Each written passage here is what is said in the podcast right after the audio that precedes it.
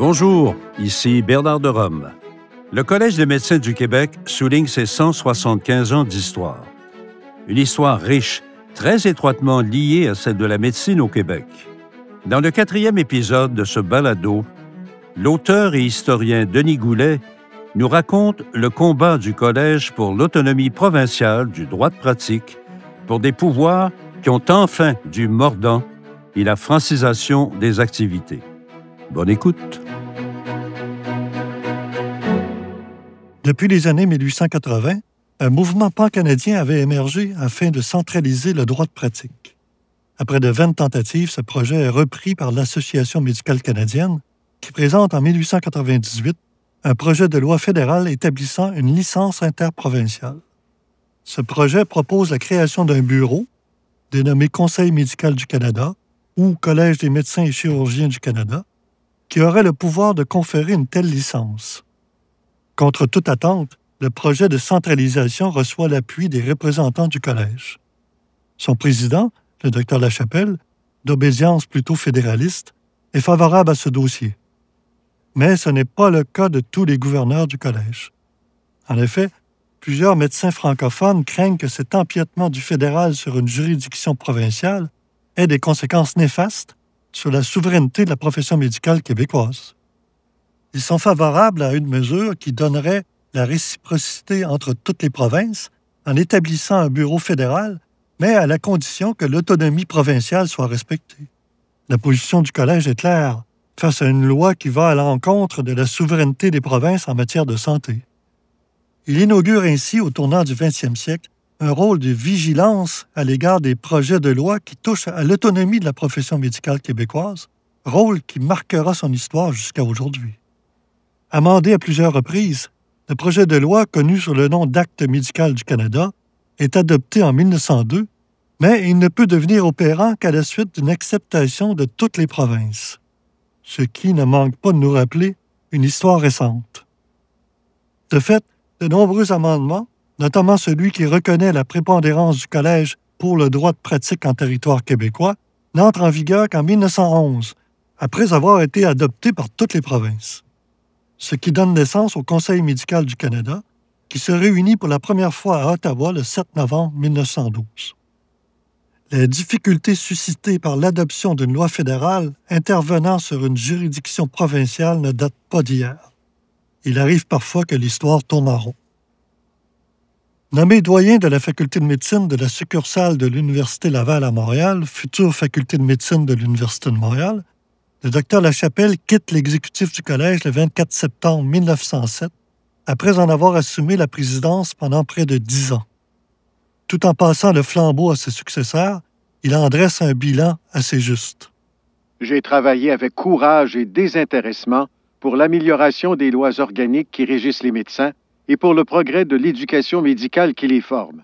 Il est de votre devoir maintenant de poursuivre la tâche entreprise, d'assurer encore plus les droits et le prestige de notre profession. Le Collège des médecins et l'université ne peuvent se passer les uns des autres. C'est en conjuguant nos efforts que nous atteindrons plus rapidement la fin désirée, soit le progrès et le bien-être de notre profession. Avec de telles dispositions, la nomination du docteur Lachapelle augure de meilleures relations entre la faculté et le collège. Par ailleurs, si le passage de la présidence du collège au poste de doyen est ainsi inauguré, l'inverse se produira dans les décennies suivantes. Quelques anciens doyens deviendront présidents du collège. Sous la direction du docteur Lachapelle entre 1898 et 1907, le Collège avait posé les bases d'un important processus de structuration de ses activités internes et externes. Rédaction d'un code de déontologie, mise sur pied d'un conseil de discipline, réforme des structures administratives et resserrement des contrôles comptables, obtention du droit exclusif de délivrer des licences de pratique, augmentation des pouvoirs de répression à l'endroit des praticiens illégaux, etc. Tout cela constitue de nouvelles prérogatives qui traceront les grandes lignes des activités du collège jusqu'aux années 1960. Le docteur Louis-Philippe Normand, de Trois-Rivières, succède au docteur Lachapelle par une faible majorité d'une voix vis-à-vis de son confrère, le docteur Sirois. Tout en reconnaissant à juste titre l'importance des transformations administratives entamées par le docteur Lachapelle, le nouveau président rappelle néanmoins les nombreux défis à relever pour la nouvelle administration. Il sait que la meilleure volonté du monde ne suffit pas toujours pour entreprendre des réformes au sein d'une profession qui, à l'instar de la société québécoise de l'époque, est plutôt conservatrice. Les rejets successifs par la législature des importantes modifications proposées en 1888 et en 1907 avaient suscité un sentiment de méfiance vis-à-vis des pouvoirs publics. Cinq des sept membres élus au sein du Bureau provincial de médecine sont de nouveaux officiers. Dès la première assemblée, prenant en considération que les quelques représentants de langue anglaise au sein du bureau parlent le français, avec facilité, le président normand abolit la traduction en langue anglaise afin d'affirmer le caractère majoritairement francophone du collège. Le nouveau bureau poursuit les objectifs de l'administration précédente. Création d'un bureau provincial d'examinateurs, mise sur pied d'un véritable conseil de discipline doté de pouvoirs effectifs, ajout de moyens légaux pour lutter contre les charlatans. Si les objectifs sont les mêmes, les moyens pour les atteindre sont toutefois différents. Un comité est mis sur pied en septembre 1907 afin de proposer au bureau les changements jugés nécessaires.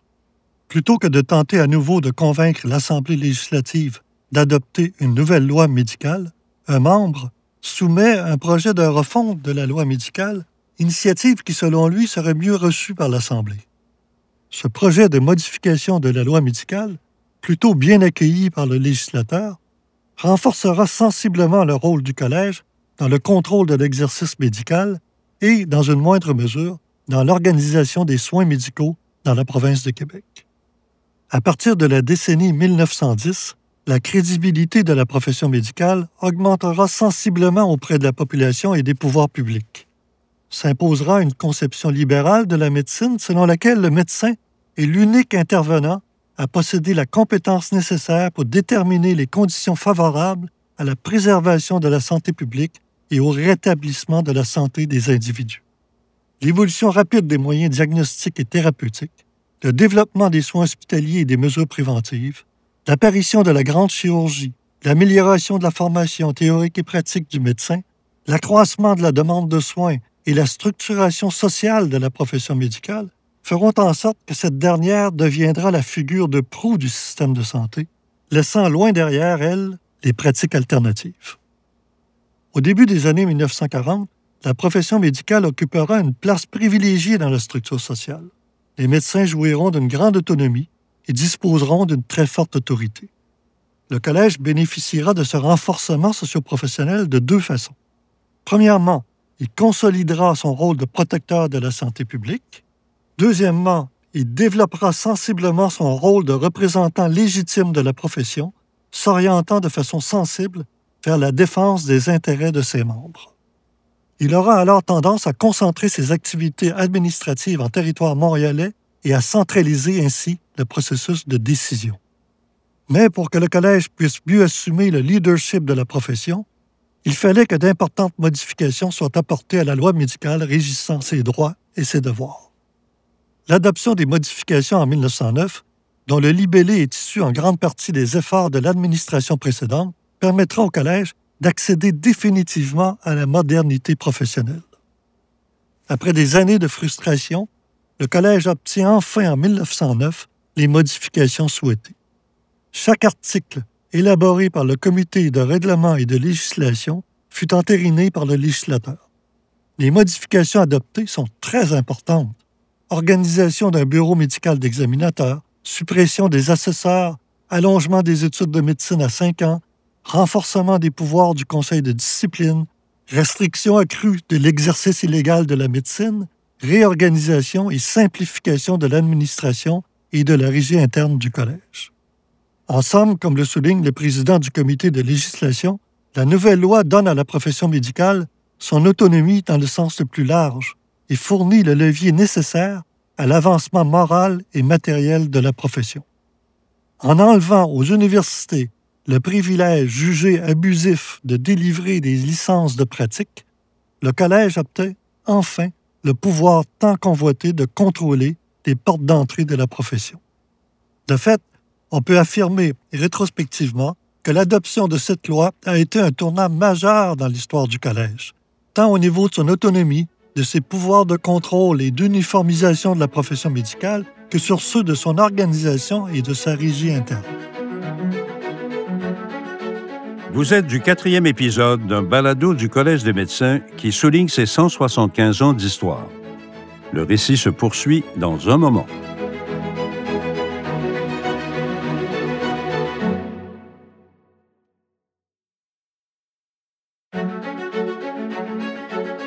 Le Collège dispose enfin des pouvoirs législatifs qui vont lui permettre de sanctionner les médecins, pas seulement les intimider, et de poursuivre la chasse aux rebouteurs. Revoici l'historien Denis Goulet.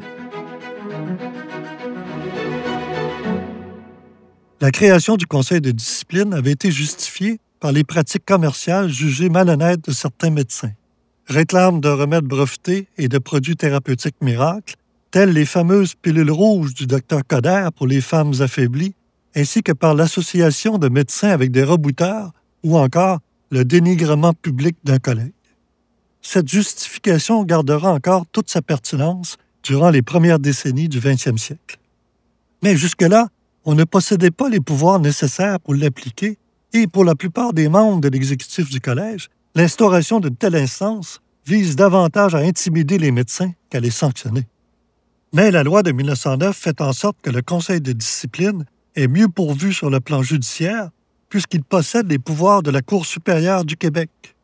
Cela constitue un précédent non seulement en Amérique, mais aussi dans la plupart des pays européens. Mais il n'est guère plus fonctionnel durant ses premières années d'existence. Quatre ans après sa mise en fonction, il n'a entendu qu'une seule cause. Mais le registraire du collège en 1918 souligne qu'il ne faut pas juger de l'importance du conseil de discipline par cette unique cause. Ce qui importe, c'est qu'il suffit bien souvent de rappeler à l'un de nos membres en défaut l'existence du conseil de discipline pour que tout rentre dans l'ordre, pour qu'une vie de médecin s'oriente de façon nouvelle et mieux, pour qu'une habitude de jeu, d'intempérance ou tout autre soit supprimée. On ne saurait trouver un plus bel optimisme, lequel, au demeurant, ne manquera pas de laisser les gens un peu sceptiques quant à la réelle efficacité dissuasive du Conseil. L'incitation à l'autodiscipline demeure donc à l'époque la voie royale de la protection de la profession et de la population. Il faut dire, à la décharge du Collège, que les plaintes de la population ou de confrères à l'endroit des médecins sont alors très rares. En revanche, le registraire chargé de donner suite aux plaintes à l'endroit des individus exerçant illégalement la médecine est, lui, fort occupé.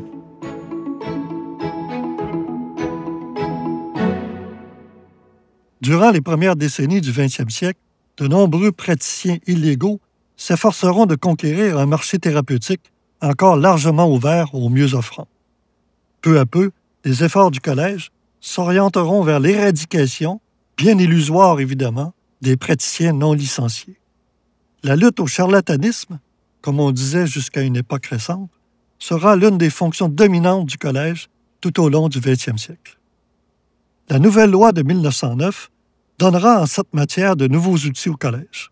Auparavant, deux obstacles majeurs contrecarraient la condamnation d'un rebouteur ou d'un charlatan l'absence d'une définition claire de l'expression exercice de la médecine et la difficulté d'établir la preuve de la rémunération. Depuis la fondation du collège, outre les préjugés favorables des magistrats à l'égard de certains dispensateurs de soins, de nombreuses causes furent perdues en raison de telles carences de la poursuite. Un article de la nouvelle loi propose donc une définition plus précise de l'exercice de la médecine qui se lit comme suit.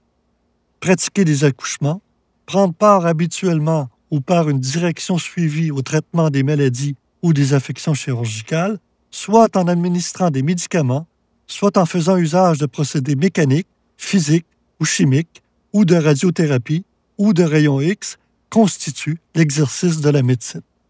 Il faut souligner ici l'ajout de l'usage de procédés techniques dont certains sont nouvellement implantés, particulièrement dans les hôpitaux. La vague des rayons ultraviolets pour le traitement des maladies cutanées ou des rayons X pour diagnostiquer des fractures n'en est qu'à ses débuts. Cet ajout dans l'acte médical de 1909 interdit donc aux sages-femmes et aux autres intervenants d'utiliser des outils, notamment des forceps ou autres appareils médicaux. le libellé est habile. Les rebouteurs les plus prospères ne pourront utiliser un appareil à rayon X pour leur diagnostic. À ce propos, le directeur médical de l'hôpital Notre-Dame espère mettre fin à la popularité des rebouteurs grâce aux rayons X et au plâtre de Paris. Mais il se montre bien optimiste. Car ceux-ci jouissent d'un statut particulier parmi les charlatans, dans la mesure où la population en général, et même un certain nombre de médecins, leur reconnaît une réelle efficacité en matière de réduction des fractures. Le dossier est si brûlant qu'une entente tacite est conclue en 1911 entre certains députés de l'Assemblée législative et les autorités du collège afin que ces dernières ne poursuivent les rebouteurs qu'en cas de mauvaise pratique. Plusieurs médecins manifestent leur inquiétude face aux poursuites intentées contre les rebouteurs. On a donné pour raison, et avec justesse, mentionne l'un d'eux, que les poursuivre en justice étaient les entourer d'une certaine gloriole et avaient pour effet de soulever les préjugés des populations rurales et donner encore des motifs à un nouveau projet de loi que certains députés ont l'intention de présenter à la prochaine session pour légaliser leurs pratiques. Ces inquiétudes sont fondées. Quelques années auparavant, des projets de légalisation des activités des rebouteurs présentés à la législature n'avaient été rejetés que par quelques voix. D'ailleurs, un nouveau projet de loi, le Bill Lafontaine, intitulé aussi Loi des rebouteurs, parrainé par nul autre qu'un médecin député, était sur le point d'être déposé devant la législature. En 1911, la situation est telle que le Collège décide de suspendre les poursuites intentées à certains rebouteurs et de révoquer l'autorisation donnée à certaines sociétés médicales de poursuivre les charlatans au nom du Collège. Les appuis à l'endroit des rebouteurs sont fort importants. Aussi, le Collège fait-il preuve de grande prudence à leur endroit. Après avoir finalement obtenu l'appui non négligeable du premier ministre Lomer Gouin, la loi des rebouteurs, déposée en 1912, est finalement rejeté. Les efforts du Collège, mais aussi de l'Union médicale du Canada, a contribué à tenir en échec leurs partisans. Les services réciproques rendus entre médecins et rebouteurs sont fréquemment évoqués par ces derniers, mais la position du Collège en matière de collaboration entre ceux-ci, pratique relativement fréquente à cette époque, est clairement énoncée dans le Code de déontologie, était dérogatoire à l'honneur professionnel le fait d'avoir des consultations avec des charlatans rebouteurs. En 1916, le docteur Polydore Dansereau, à la suite d'une poursuite intentée par le Conseil de discipline, est déclaré coupable d'avoir, le 12 mai 1915, administré le chloroforme à un patient dans le but de permettre à un rebouteur de panser le patient et de réduire une luxation ou fracture de la jambe droite. Ce dernier est suspendu pour un mois est condamné à payer au collège les frais de poursuite encourus. À la suite des efforts du collège, ce type de collaboration déclinera sensiblement à partir des années 1920. Quelques pratiques dénoncées par le collège sont liées au lourd climat religieux qui règne sur le Québec d'alors. Par exemple, des guérisseurs de prière posséderaient, croit-on, en vertu de leur septième rang de garçons dans la famille, un pouvoir de guérison. Les démarches entreprises par le collège à leur endroit se heurtent à des difficultés particulières, puisque bon nombre de magistrats hésitent à les condamner pour pratique illégale de la médecine. Il arrive aussi que cette défense du territoire médical prenne des allures pour le moins sibyllines. Ainsi, en 1913, la question suivante est débattue en Assemblée. Les pédicures et les manucures sont-ils assujettis à la loi médicale de la province de Québec? Et peuvent-ils être poursuivis pour exercice illégal de la médecine? On décide finalement de ne pas intervenir jugeant qu'il serait probablement hasardeux d'instituer des procédures contre ceux-ci. En 1937, le registraire souhaite intensifier la lutte contre les charlatans, c'est-à-dire contre tous les extras médicaux qui font illégalement de la pratique médicale. Colporteurs de remèdes et rebouteurs, certes, mais on inclut aussi les infirmières, les chiropraticiens et les pharmaciens. Certaines mesures de décentralisation des plaintes sont alors proposées, visite des médecins des régions éloignées, explication des procédures à adopter pour acheminer une plainte et recours aux associations médicales régionales. La sensibilisation des médecins et l'instauration de procédures de traitement des plaintes mieux structurées contribueront à accroître son efficacité en cette matière. tout en souhaitant protéger la population malgré elle contre les ignorants, les exploiteurs, les faux marchands de santé, on désire aussi renforcer l'emprise de la profession médicale sur le marché des thérapies. Cette rhétorique à double volet, protection du public et défense des intérêts de la profession, caractérisera le discours du collège jusqu'aux années 1960. Vous venez d'écouter le quatrième épisode d'un balado du Collège des médecins qui raconte ses 175 ans d'histoire. Quelques réflexions maintenant en bas de page. Les multiples chassés-croisés entre le gouvernement fédéral et le Québec qui ont marqué l'histoire constitutionnelle du pays dans les années 1970 et 1980, je dirais même encore aujourd'hui, ne sont rien de bien nouveau. C'est dans la nature même de la Fédération canadienne. Mais il reste que les questions de santé et d'éducation de toujours ont été des points particulièrement sensibles pour les deux paliers de gouvernement. En 1898, lorsque plusieurs gouverneurs du collège ont renversé la décision de leur président, le docteur Lachapelle, et se sont objectés au projet de loi fédérale de l'Association médicale canadienne qui aurait eu pour effet de créer plus ou moins un collège des médecins et chirurgiens du Canada, avec le pouvoir de conférer une licence de pratique partout au pays. Eh la réaction de nombreux médecins francophones a été spontanée. La santé est de juridiction provinciale. Ottawa n'a pas à venir piétiner nos plates-bandes, a-t-on clamé. D'ailleurs, la santé relevait alors du ministère de l'Agriculture, un ministère de la Santé ne voyant le jour qu'en 1911. Donc, cette vive réaction en est une annonciatrice d'une formule qui prendra tout son sens 50 ans plus tard. Québec, société distincte, bien avant Duplessis, qui réclamait son butin afin d'obtenir une plus grande part du gâteau d'Ottawa, avant l'avènement de la Révolution tranquille en 1960, avant le rapport préliminaire de la commission Laurent de Dunton sur le bilinguisme et le biculturalisme en 1965, avant les âpres négociations de l'accord du lac Meach de 1987 à 1990 et bien avant le coup d'éclat de la CAQ en 2021, qui a trouvé l'astuce d'inscrire le caractère français de la société québécoise dans la Constitution canadienne. Quoique certains historiens sont d'opinion que cette notion du caractère distinct du Québec ait pris racine à la Confédération, la Fédération canadienne, disent-ils, étant le résultat d'un pacte entre deux peuples plutôt qu'une entente entre quatre provinces qui ont créé le Canada en 1867.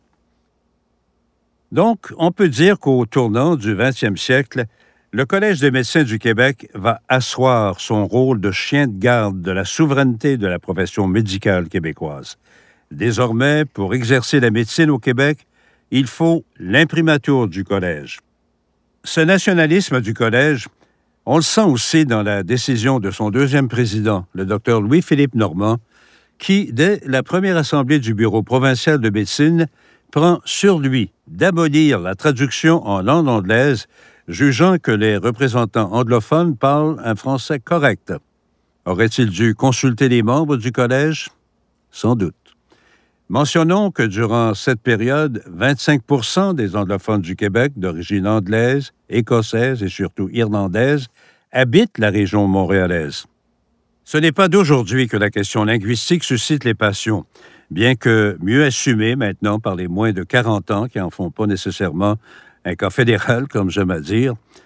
N'empêche qu'on a toujours à l'œil la loi 101 qui parle d'autorité, mais il en faut peu pour qu'on en retourne au perpétuel débat qu'elle suscite ou ce qui l'a précédé.